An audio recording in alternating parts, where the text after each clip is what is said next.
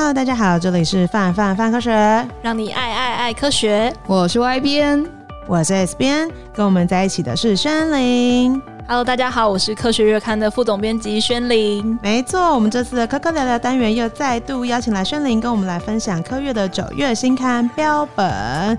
那我们就开始吧。为什么这次轩林会选择标本当做主题呀、啊？其实说真的，今年在做科学月刊或做各种杂志的人，应该觉得蛮衰的哦，因为什么安排好的事情都不见了，这样。没错，所有安排好的事情都不见了。为什么会有这种状况？就是因为新冠病毒啦。那其实我们这次就是真的是前大半年。的原本安排好的行程全部都再见。原本呢，我们可能七月有奥运的专辑，那可能还有之前有跟一些展览有合作的专辑，我们真的全部都得全部打掉重练。那那时候，其实，在很仓促的筹组这个专辑的时候。我们刚好有一个编辑部的同仁，那时候刚好在看网络上的影片，然后他就说：“哎、我最近看到有一个在做标本，做的超厉害的，你要不要来看一下？”然后我们就整个整个那个编辑室都在看标本，然后就说：“那我们要不要来做一个专辑？”跟标本有关，然后才开始这个专辑，所以他是应该说很快速的情况下给重组出来一个专辑。那那时候我们开始发想之后，就发现哇塞，现在专辑是那个专辑里面可以放的内容真的太多了。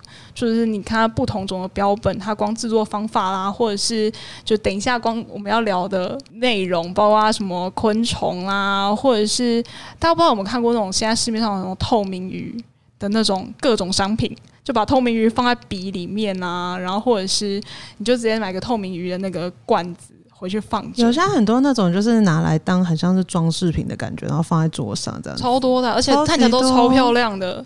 然后我们就想说啊，那还可以弄一个透明鱼。然后就想一想，大家最常以前做的事情就是压着树叶在书里面。然后就变成树叶的那种，就是那只是单纯我们收藏。但是如果是真正的植物学家在做的话，还有那种植专业的植物标本，譬如说科博馆里面那边就有非收藏的非常多。那还有当然还有动物标本啦，就有很多不同的制作方式。我们刚才想那个专辑的时候，就出来了好几篇。所以这个专辑，我印象中如果没记错的话，有七篇文章，觉得蛮兴奋的。但但看的时候觉得，比如说有些我以前大学曾经念过跟医学相关的科系，然后那时候就会上那个解剖学实习，嗯，然后那时候就是看到的就是人体的切片标本，然后就觉得哎，这我没有放进去，你就觉得哎，为什么这一集 没有呢？人体是不是？对啊，然后跟比如说之前也有点争议的那个啦，塑化塑化标本。哦、嗯，但是那个感觉就不太一样，那跟植物跟动物的那个感觉就差蛮多的。我们真的这次真的比较关注在就是这种植物啊、昆虫跟动物，像人类啊跟塑化标本，其实我们都没有都没有办法在这种篇幅下面谈。我们那时候还讨论过说，这样内容这么多，要不要干脆拆成两本？可我们想说这样的话好像又不太好，所以后来还是想办法在一个专辑里面把它全部出完。跟我第一次就是因为植物标本，大家不刚刚不是训练讲假假叶签，嗯，然后呃，我第一次上就是跟植物有关分类学的时候，然后上到了模式标本，才觉得超爆惊讶是这个圈圈居然需要用呃最原始的开头的模式标本去定义后面怎么样子做。分类这件事情，我觉得其实蛮惊讶的。其实到现在也是啊。嗯，然后在我们其中一个哦，我们刚刚没有讲到的是，其实我们还有一篇是在讲化石标本。那像我们现在很多的，譬如说古生物物种的定名，其实我们还是要找回那个最初的那个正模式标本。那我们那那个专辑，这这篇文章其实是邀请到。呃，古生物学家蔡正修老师，他跟我们访谈当中去讲他现在在做的古生物研究。那其实台湾，如果大家知道的话，台湾其实虽然说地质年代蛮新的，所以我们不太可能有什么中生代、古生代的生物，但是新生代的生物对我们来讲还是有的。那像台湾那时候在日治时期，其实就有挖掘出一些。蛮特别的古生物，特别是中国早版蜥。那他们其实最近在做一件事情，就是在找当时命名中国早版蜥的那个正模式标本到底在哪里。麻瓜举手发问了，请问到底什么是模式标本？哦，对，哎，我们刚刚没有解释是吗？没有，就是呃，因为分类学嘛，就是我们都知道物种是不同的物种，但呃，那个物种其实用分类学家会去分，就是哎，比如说人是智人，然后其他人尼安德塔人这样，然后不同种动物。那呃，有一个最刚开始命名或是刚开始定义这个种为什么之所以为这个种。那大部分时候其实比较早些年就会看形态嘛。那我要怎么知道这个形态跟我后面看到的形态是一样的呢？当然书上会描述，但最终如果你是真的是做相关研究的话，你都必须往回去对到那最刚开始定义为种的那个标本是什么？是哪个标本？那个标本被称为模式标本。对，嗯，所以那个标本存在是很重要。大家后续在研究相关物种的时候，他就会回去去找。那甚至有时候你会发现，当时定义的所谓正模式标本，其实它可能不是最后证明不是一个新的种，超爆尴尬。它可能只是 哦，它只是这只长得比较特别不一样，然后就被面被就是哎，怎么跟原本那一只？他可能觉得说哦，比原本那只还要小哎，是不是它分支出来的一个新的物种？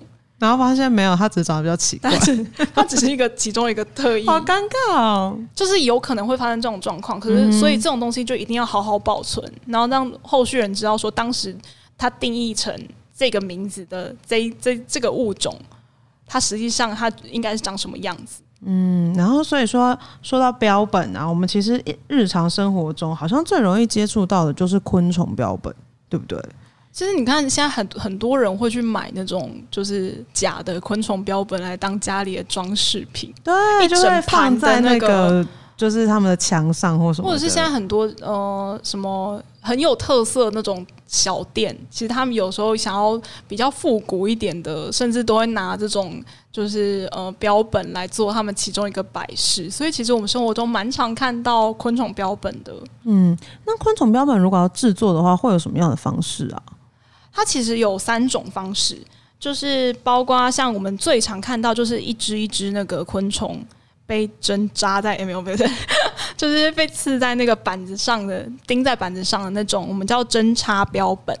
那还有另外两种呢，一种是可能它比较小只，然后它需需要在显微镜底下观察的，我们会用玻片标本，就把它制成玻片这样子。那另外还有一种是它其实。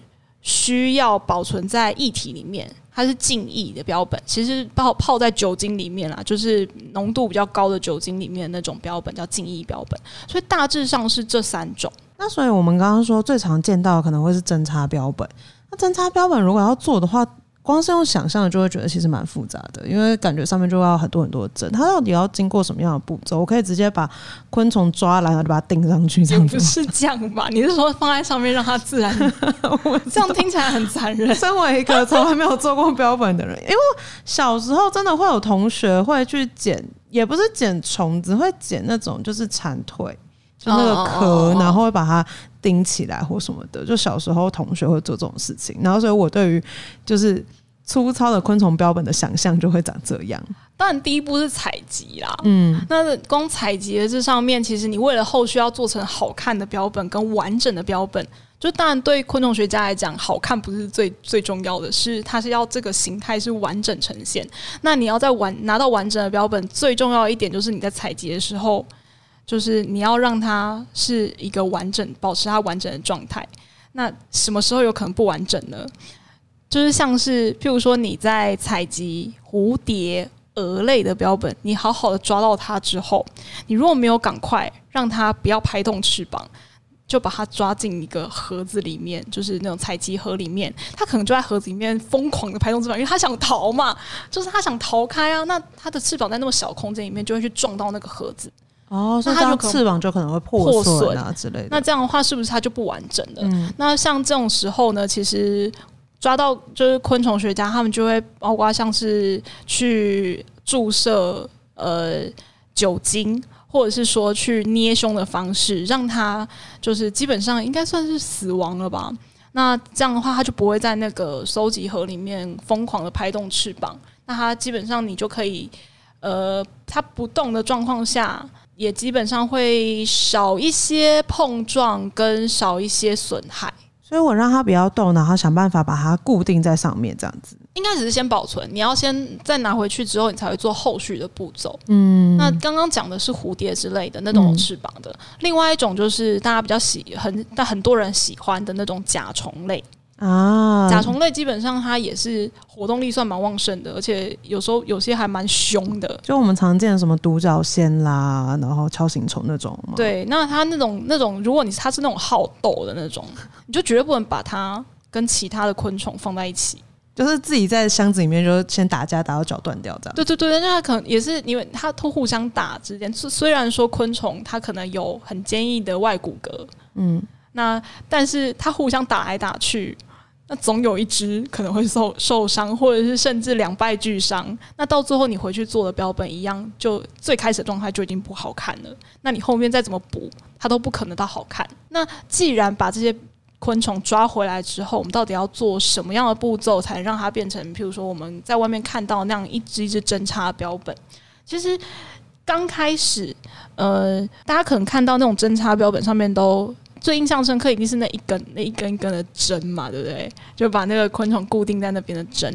你知道其实针有不同的型号吗？诶，还真是没有想过呢。它还分从零零到五号的针，从数字越小。呃，数数字越大，它就针就是越大。那就当然，你就要依照你抓来的那个昆虫的大小去看，你要使用哪一号的针。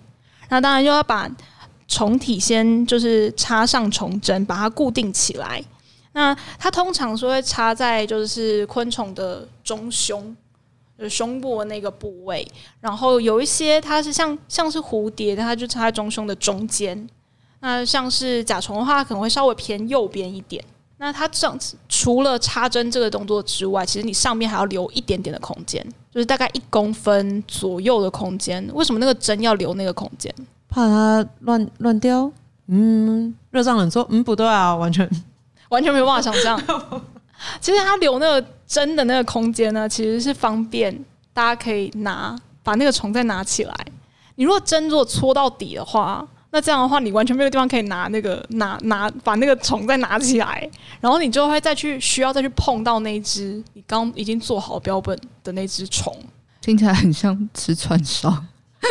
你就哎、欸，我为什么串烧后面留一点点把柄？哦，因为我手要拿，我要手要拿啊。哎、欸，很好记。好了没有？听起来有点有点有点下地狱。哎、欸，刚刚说为什么那个甲虫要偏右边呢、啊？就蝴蝶插正中间，好像蛮合理的。但为什么甲虫要偏右边？哎、欸，老师写说甲虫要偏右边。你就想说这是什么？这是什么小小小小撇步？我觉得可能要再去问问老师。对啊，蛮蛮有趣的。然后跟每次讲到昆虫的时候，刚刚比如说提到就是中中胸，然后我们最常看到就是人家画昆虫的时候出的 bug。就是因为昆虫有头胸腹嘛，对对对，然后理论上它所有角都应该要在就是胸部嘛，对对，但大家就很爱让它分布在胸部跟乱插，对对对对，就一定要平均分布，这样吗？没有，不是不是，哎呀，这个不是学生物的人画的昆虫。但我觉得另外一点，老师强调的嘛，就是这写这篇文章的作者还蛮强调的是，就是你要垂直的插下去。我就想说，如果就是那种刚开始做标本的人，或那种很手残的人，会不会就是一戳下去就整个是歪的，你知道吗？感觉蛮容易的，因为我觉得戳下去应该没那么容易吧？你就想戳，如果是戳软一点的，就是它可能没有外骨骼，没这么、嗯、没像甲虫这么硬的，感觉要垂直戳下去好像蛮容比较容易一点。但如果是那种甲虫，哎、欸，想偷偷瞧一下，你就会听到那个壳咔嚓这样。对啊，会吗？我好，我知道，我其实也蛮好奇的，很，很好奇。没有，虽然我跟轩林都是生物系，但我们我们其实没有做过昆虫标本。嗯，但我有那个昆虫系的朋友，嗯，他们在那一年就是学做标本的当学期，然后他们老师给的老师给的功课是这样子的，就是你这学期就是要做一百只标本，每一种类你只能最多做五只，然后你就是想办法去抓到虫。你说抓？只能抓五只蟑螂呢？对对对，就是比如说，就是你你你家里就是很多蟑螂，你就不能说老师，那我做一百只蟑螂，一百只蟑螂 听起来很痛苦，但是没想要起码能抓到那个虫，蚊子里面抓五只蚊子，哎，对对对对对对对，然后就这边蚊子，然后可能飞蛾，然后可能这边抓五只伊鱼，啊，那这时候就会很想要家里多很多。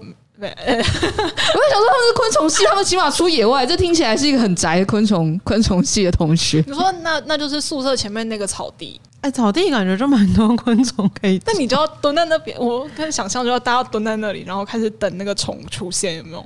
跟 bug 在这边，就是你要做一百只，你的同学要做一百只。哦，你如果还是一二年级的话，你跟你你的室友都要做一百只。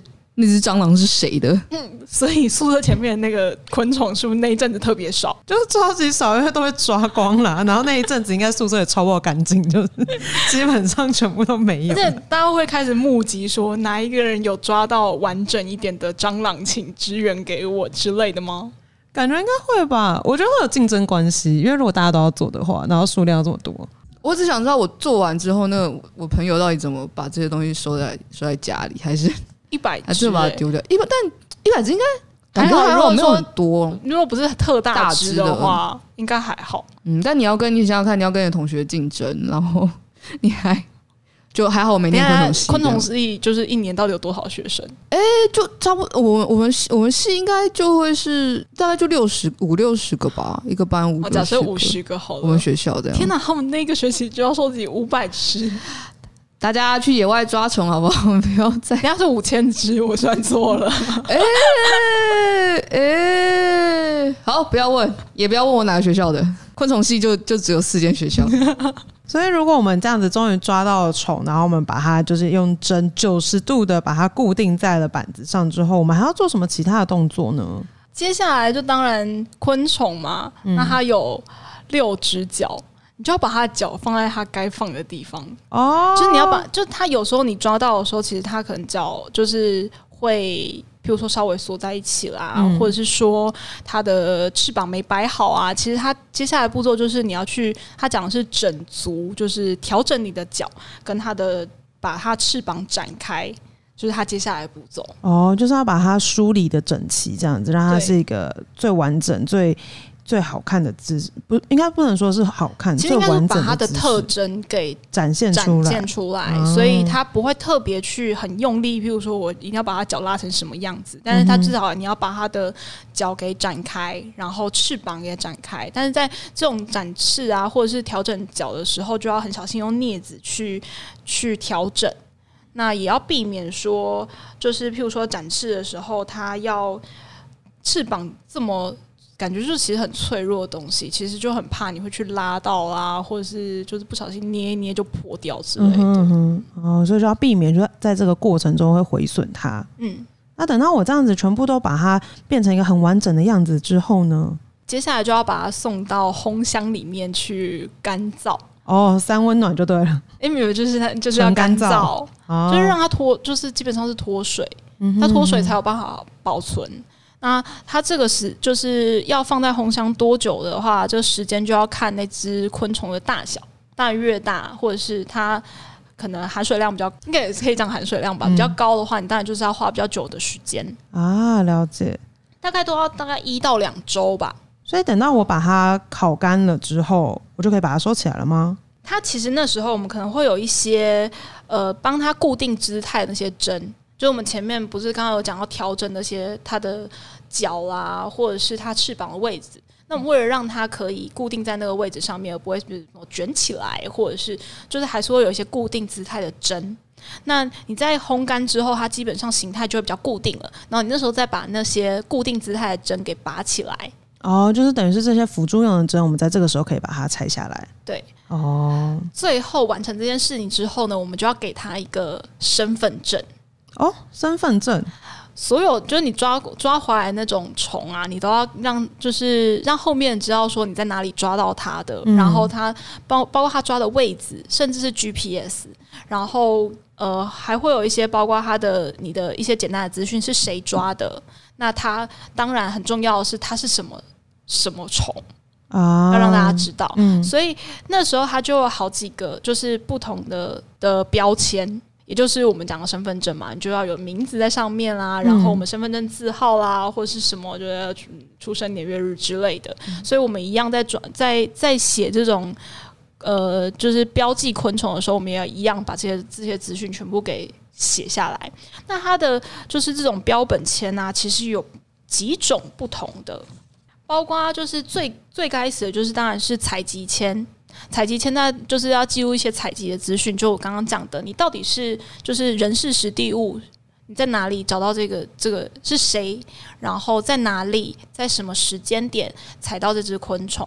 那后面呢，就是当然会补上，就是譬如说你刚开始采集到的时候，其实你不知道这只虫是什么。那到最后一定经过了一些鉴定，就是包括它一些特征啊，或者一些其他的鉴定之后，你终于知道这只虫是什么了。你会再补上鉴定前，就是把它确实的学名写上去。然后、哦，所以采集签是告诉你说我人事史第物我是什么时候谁去采的，然后鉴定签就是，哎，我已经终于确认这只虫是谁了，这样子。就会譬如说，把它的是哪一科，嗯，哪一属哪一种。然后它这样的话，整个学名是完整的。那它甚至把鉴定是谁谁鉴定的，也把它全部写上去。更重要的是，这些钱我们刚刚讲的，譬如说像采集签啊、鉴定签啊这种的，它是只能补新的签，但你不能把旧的签拿掉。诶，所以这样我的签就会越来越多，越来越多。对，它只会越来越多。天哪！就是你只能你要把那些资讯都保留起来。嗯、那后续人对这个对这这一支就是你采集到的这个标本有呃，譬如说不太确定的资讯的时候，他就会回去看你这样的签，就知道说它在哪里。哦、而且因为其实像我们不管做哪一个哪一种生物，它在哪里采集到其实是重要，就是代表它的居住那个居住地、居住环境在哪个地方。嗯那什么时间出现，可能也是重要的，因为它可能代表这个昆虫它在会出现在哪一个时节里面。哦，所以等于是我要查资料的时候，我就可以再回去看各个不同时候的各种签，然后知道更多关于这只昆虫的资讯。这样子。嗯，如果说这只昆虫它只是呃，譬如说我们学术研究用的，那它大概签到鉴定签就差不多了。但是如果我这只昆虫要放进博物馆里面做馆藏的话，那它就还要再补上一个叫做馆藏签哦，馆藏签上面会写什么样的资讯啊？就有点像你去图书馆借书的时候，每一每一本书上面都有一个，就是它自己本身就是馆藏的那个标签一样。所以它的馆藏签上面呢，可能就会有那个馆特别的编号，它属于哪一个馆，然后它的编号是多少。那他们当然也有相对应有一些记录可以去查询，说，诶，这个编号下面是哪一种昆虫的标本。那很像是每一个标本，好像自己就是一本书的感觉，就是你可以一直去翻阅，然后会知道每一次翻阅都会知道更多关于它的资讯的感觉。而且它这样的话，应该大多数这样的签已经已经是就是很统一，就是学术界整个是统一的，他们有他们统一的写的模式，所以不管这个这只昆虫的标本移到哪里，那些地方的学者都还是可以知道说这个就是物种相关的资讯。那刚刚讲到就是馆藏签，就是诶，他进博物馆之后还有一些嗯必要的步骤。那其实我们都印象蛮深刻的是，我们不论小时候或现在去博物馆啊，就会看到一些动物标本啊，有的长得很栩栩如生，有的长得有点 creepy。那这次的那个科月的呃封面故事里面有介绍像类类似这样子我们常看到的的动物标本吗？有哎、欸，其实我们这次我自己蛮喜欢的一篇文章。应该说，呃，可能算两篇好了。欸、他在讲，他在讲的是就是剥制标本。什么叫波制标本？其实我们现在到那个汉尼拔做的标本，好、哦、没有了，差不多没有。什么是标波制标本？呃，你其实蛮常看到它，就是如果你有去博物馆看到那种很栩栩如生的那种，呃，不管是。云豹啦，那种什么狮子啊，那种很像真的动物，就在那边，就是呃，可能它有呃雄赳赳气昂昂的站站在那边看着你那种标本，它保留了这个动物它的毛皮，然后跟特征，跟它甚至它的形态，但是你又知道它不是真的，当然不可能放一只真的，那就是动物园了。那这种标本它其实保留的是什么？就是原本那个动物它最外层的那个毛皮。但是它里面那些内脏什么，基本上都已经被清空了，所以我们它叫它剥制标本。然后这种波制标本其实是现在博物馆里面基本上应该不同的博物馆应该都有，那也是算蛮大蛮蛮大比例，应该都是。比如说像自然史博物馆，呃，不能应该说自然史，台湾博物馆其实其实就有就有几尊，然后。然后比如说像呃科博馆啊，然后甚至比如说比较私人的，比如说清美博物馆，清美博物馆也有一大区那它其实是让我们可以很最快速可以了解，就是这只动物它实际上长的形态，然后跟样貌，然后可以很原始的保留下来的一种方式，所以也是算比较多人，甚至说，因为现在有很多想要把自己宠物或者是、哦、呃路上捡到的鸟尸体想保存下来，或者是。的那种，他其实会选择去做博智标本。其实宠物比较最有可能。嗯，的确是。这想想蛮微妙的，就是以我们自己来讲，就是哎，宠物死掉了，其实好像好好跟他说再见，就会把它烧掉了。有些人选择不一样。嗯，那我们就有一篇的老师，他就说他其实常会收到他的呃，因为他自己本身是高中老师，嗯，然后他就会收到，譬如说学生或朋友委托他。去做呃，他他宠物的标本，所以老师就做了吗？老师就他就会就是他真的有，哦、他真的有帮忙做，然后所以他就做过很多不同，包括鸟类的，嗯、然后一些小型宠物的标本。嗯，嗯，那通常能做成波质标本的动物，我们想象好像比如说都会是比较大一点的哺哺乳类动物。那因为就比如说它有毛啊，然后。呃，内脏掏出来之后还可以塞些东西回去啊，起码有骨骼啊。嗯、好像就比如说什么其他的，比如说像两生类，可能就不太适合，因为他们看起来它应该是所有的那种，就是其实所有都可以脊椎动物。哎、欸，所以连鱼都可以咯。当然是可以，可是你就是要看你要的模式，或者是你想要做的事情是什么。因为如果像鲸豚啊或鱼那种类型。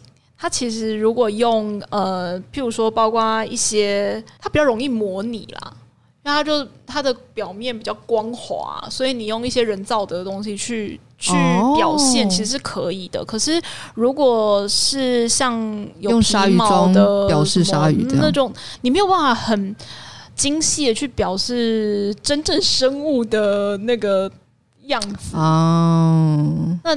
既然有，譬如说，我们真的就可以找到狮子，嗯，那譬如说动物园有那种，就是可能，嗯，年老，嗯，然后其实你大概已经知道它的生命到了一定的极限的时候，嗯，就是你会开始帮他安排。哦。譬如说，台湾应该最有名、最有名的是林旺，嗯，林旺那时候就做了一个，就是大大标本，对，现在应该还是动物园吧？应该还是，我记得上次之前去还是有看到它。他应该也不是被觊觎了，就是因为他必须要被留下来。对，这样讲讲，对啊，嗯、好像蛮怪的。他太重要，他必须被留下来，就他就被做成了标本。不过，不过这标本有一个有一个蛮特别的特性是，其实你不能太晚做。为什么不能太晚做？因为你动物死之后，其实身体上面就会开始各种的腐败。那它只要有伤到，就是我们要留下来这个东西的时候，它就。没有办法，就是做成一个好的播质标本，就是会不够完整这样子。对，所以是一个跟时间赛跑的工作。所以其实我们有呃那个我们专访的标本师，他就说，如果你真的要做播质标本，其实你在还没有那个动物可能还没有死掉之前，你就已经开始要规划。哦，你就会先做一些事前的准备，这样子。对对对，嗯、你不能说等到动物都已经死掉了，你才开始要找。标本制作师，那可能都来不及了。除除非你自己就是标本制作师，除非你立马下一秒就可以开始。就哎、欸，标本师就是我，那这就可以开始做这样子哦。所以其实蛮蛮限蛮限定的，就是蛮情节限定的。它就会变成你要很真的是规划了。但是刚刚讲到说，哎、欸，如果你今天是个标本师的话，你就可以把握时间进行标本制作。但是通常我们一般人是很难接触到这么专业的行业的，所以我们通常都会进到博物馆去看各式各样的标本嘛，对不对？那刚刚轩宁有跟我们分享一个哎、欸、很特别的标本，轩宁说它的特别之处是在哪里啊？这一次专辑里面，刚刚我们讲到灵旺嘛。那我们这次采访了一个也是玻质标本，特别是大型的玻质标本的标本师。那他这次也有帮自然科学博物馆的，就是缤纷的生命的这个特展呢，做了好几个标本。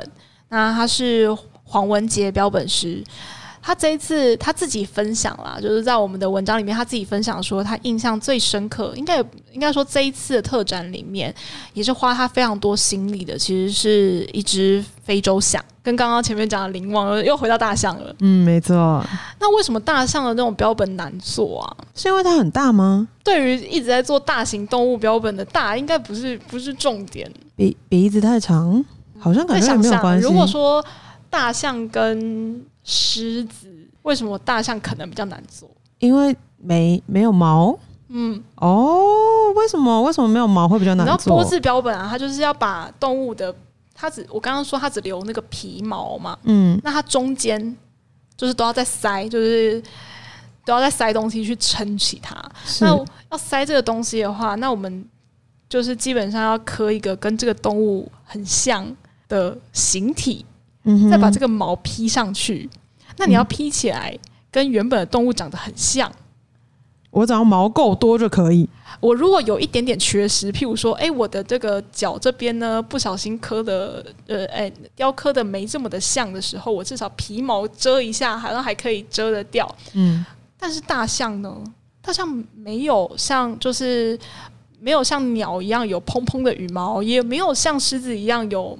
那个就是毛可以，就是稍微在比较不完美的地方遮一下，它反而有很多很多的身体皱褶。啊，所以这样子等于说我每个皱褶我都要非常在意，然后就去就是雕塑它的所有形态这样子，因为我没有毛可以，没有没有，你就只能就你就只能这样那个那个形态，但是大象真的很皱哎、欸，而且你就想你当时磕这个。你你就想象你把你自就是你要磕一个你自己的样子，嗯，然后再把你的皮这样贴回去。哎、欸，没有，这听起来好可怕，没有突然猎奇，突然可怕。但是就是因为有很多的，你就想象你身体最多皱褶或者最精细的那些地方，嗯，你都要靠原本的里面那个模型的样子，嗯、然后去遮起来，然后你披上那个毛皮的时候，才能真正。就是有点揭晓答案的那种感觉，你到底磕的好不好？感觉很难，因为想象，比如说像是关节啊，然后各式各样的皱褶，如果有这么多缝隙或什么之类，然后你还要很贴合，这件事情本身就很有难度哎。而且它现在不是贴合，它现在还要有那个皱褶出来哦。就像你的关节上面不是都有那个，就是很多的纹路嘛？对，它这个纹路可以展现得出来，而且它的全身都长这个样子。你就想到它的呃大象象鼻。上面就，它不是光滑的像，对，它是有很多很多的纹路，没错，他都要想办法把这个东西呈现出来。听起来就是一个超级旷日费时的大工程。是，而且你想，你如果贴不好，大家会看得出来哦。没错，因为没有毛可以，救命，好难哦。所以这样子听起来就会觉得说，哎，标本制作真的是一个需要非常非常耗费心力，而且要很细心的一个行业。那在台湾有很多人在从事这样的工作吗？应该说，呃，就我们呃采访到的这个标本师跟我们说的是，其实，在台湾没有太多相关的工作经验，跟，工作的机会。嗯，为什么呢？因为一来是可能这样的馆藏需求其实不。不是随时都有啊，因为我们的博物馆当建成之后，可能就会有一些馆藏，那更新的频率其实不会那么高，对不对？对，然后特像这样子的，譬如说科博馆这样特展，也不是也不是时不时都会有类似的需求，因为毕竟你这一档可能做呃生物，那下一档可能又做其他的主题，嗯、那可能又不需要这样子的标本，这样的话就会让就是标本制作师他可能这种单位不会去长期聘一个标本制作师在那边。等着，啊，嗯，那他有提到说，像国外为什么会比较有这么多需求，是因为他们有狩猎相关的文化哦，他们希望把自己猎到的这个生物可以保存下来，所以就会希望那种标本标本制作师去帮他去保存。可是台湾其实比较少，嗯，所以也没有这样的机会，就变成说他们的在生存上面其实是这样生存，有没有？在就是工作的机会上面是真的比较少。啊，了解。但是会是什么样子的人去从事相关的这种行业啊？嗯，他其实各种各行各业的人都有可能哦。哦，他不一定要就是，譬如说，大家想象讲做这件事好像都是什么生物背景的。对啊，生物背景啊，然后或者是学不知道动物相关的啊，这种他会会是一个比较好入门啦。嗯，那当然，因为我们做这种就是动物标本，我们还是要知道就是动物的结构，嗯，跟它的组织学啊、解剖学这种，就是哎，你至少要知道它的。四肢怎么长？就是动物长成什么样子，生理相关的这些知知识。对，那当然也有它不同的组织的，就是特性，嗯、也会影响说，譬如说像眼睛，我们眼睛其实没办法保存，嗯，它是一个会腐烂的的，你没有办法用各种方式把它保存起来。那、嗯、通这样子的标本上面的眼睛部分，其实都是需要用假的眼睛啊。那我这个假的眼睛到底要怎么做？这个也是一门。它就是现在，其实他讲的是国外其实有各种不同的眼睛，你可以去订。天啊，就是你就专定眼睛，对对对对，订不同你要的那种眼睛来，哦、因为它眼睛有不同大小、形状或者什么，它其实就真的是有呃有有那种工作室专门在做眼镜。哦，了解。他就是拿买了那个假眼之后回来装上去，这样子。这样感觉好像我们会觉得在做标本这件事情，好像就是某种艺术家的感觉。它需要一点艺术家的特质吧，因为你包括呃，你要怎么呈现这只动物的形态？嗯，一来要参考它原本可能就是这个动物真真实的特性，嗯，当然不能摆出来之后摆把把一只狮子摆的非常的妖娇逼的那种姿态之类的。你当然就是要知道它原本生前在活动的时候长什么样子。嗯，那另外一个呢，就是因为它其实中间需要假体雕刻这件事情，就是中间要塞的那个，它其实要用的雕刻的技巧，跟就是你包括你要怎么很有艺术的那个 sense，把那个把那个就是这个动物展现出来，也是一个。一门蛮大的学问，嗯，就是要很好的去还原他们的各种样态，这样对，嗯，还要考量美感啊，什么什么的，真的很困难。我想想到就觉得很困难。所以，如果大家对于标本的相关内容有更多兴趣的话，欢迎去看我们这一次的九月的科学月刊。那科学月刊还有什么其他的主题？我们可以请炫琳大概介绍一下。呃，我们这次整个整个大概是就是跟最最多最主要就是跟标本相关。那除了刚刚讲的昆虫啦，或者是玻质标本之外，我们还有化石。然后大家应该很蛮有兴趣。然后我们也讲到了透明鱼这件事，我们可以会教大家如何就是真的要做透明鱼的时候要经过什么样的步骤。那这呃，这次我觉得最重要的是，我们不只是讲如何制作标本。当然我们会讲一些制作步骤，但是我们更重要的是，我们其实是希望大家去了解制作标本的过程。我们要把这个标本保留下来，是因为我们希望更了解这个动物，也让他们可以他们的生命可以得以延续。除此之外呢，在做标本的这双手也非常重要，就是我们刚刚聊到的标本师的这块。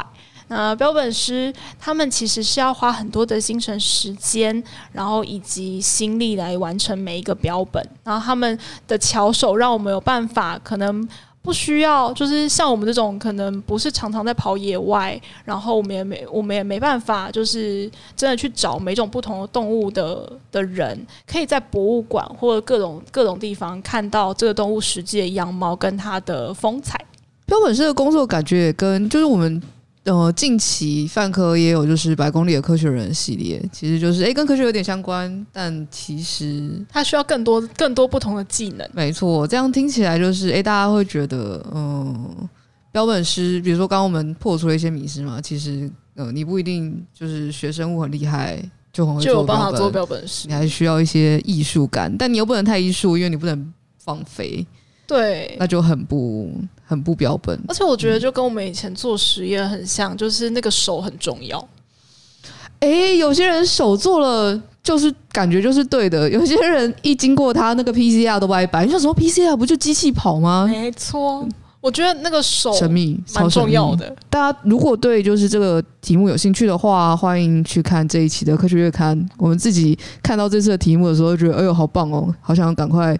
买一本，然后以及如果他有副标本那就好了，然后跟敲碗有没有矿石跟人体标本这样，等一下等一下你就可以出第二集了。等一下等一下，现在是推更的意思吗？没错，副标本真的是无法哦，不好意思啊。哎，赛先生，赛先生就是呼叫赛先生，希望赛先生可以联络一下，这样也真的蛮诱人的。我真的其实蛮喜欢这一期的主题的，而且你一讲标本师，还觉得哎，我们做职涯，我们居然没有去找标本师。后面再跟你要一下名单，这样。我真的觉得标本师好很酷哎！这标本师基本上名列在就是我退休后想要做的职业其中之一。那你确定你退休之后可以？我退休之后想做的职业有一百个，对，这是其中一个。嗯、那你不知道排到一百名的第几名了？好，所以欢迎大家。如果啊，你想要知道更多关于标本的知识，不论啊你是对标本有兴趣，或者对标本师的职业有兴趣，都很欢迎看九月号的科学月刊，以及就是本期的科学月刊里面呢、啊，也有就是我们跟科月的一个呃重大合作，这样就是我们要结婚了，没有啦，就是我们 不要乱结婚，因为还有小三，就是还有南一书局这样子，嗯。好了，没有了，不是，就是我们有一个合作，然后会出一个新的平台，然后叫做科学生，然后上面是针对国中生的一些科学阅读。那如果你正好是家长，或你正好是学生的话，欢迎上网搜寻科学生，看详细的呃资讯。新的科学阅读平台哦，大家快去看。以上呢就是本集科科聊聊的节目内容。如果你喜欢这个频道，觉得有收获的话，欢迎订阅我们的频道，并推给你的朋友。有任何想法、建议或是想要听的主题，都欢迎留言告诉我们哦。那我们就下集见，拜拜，拜拜。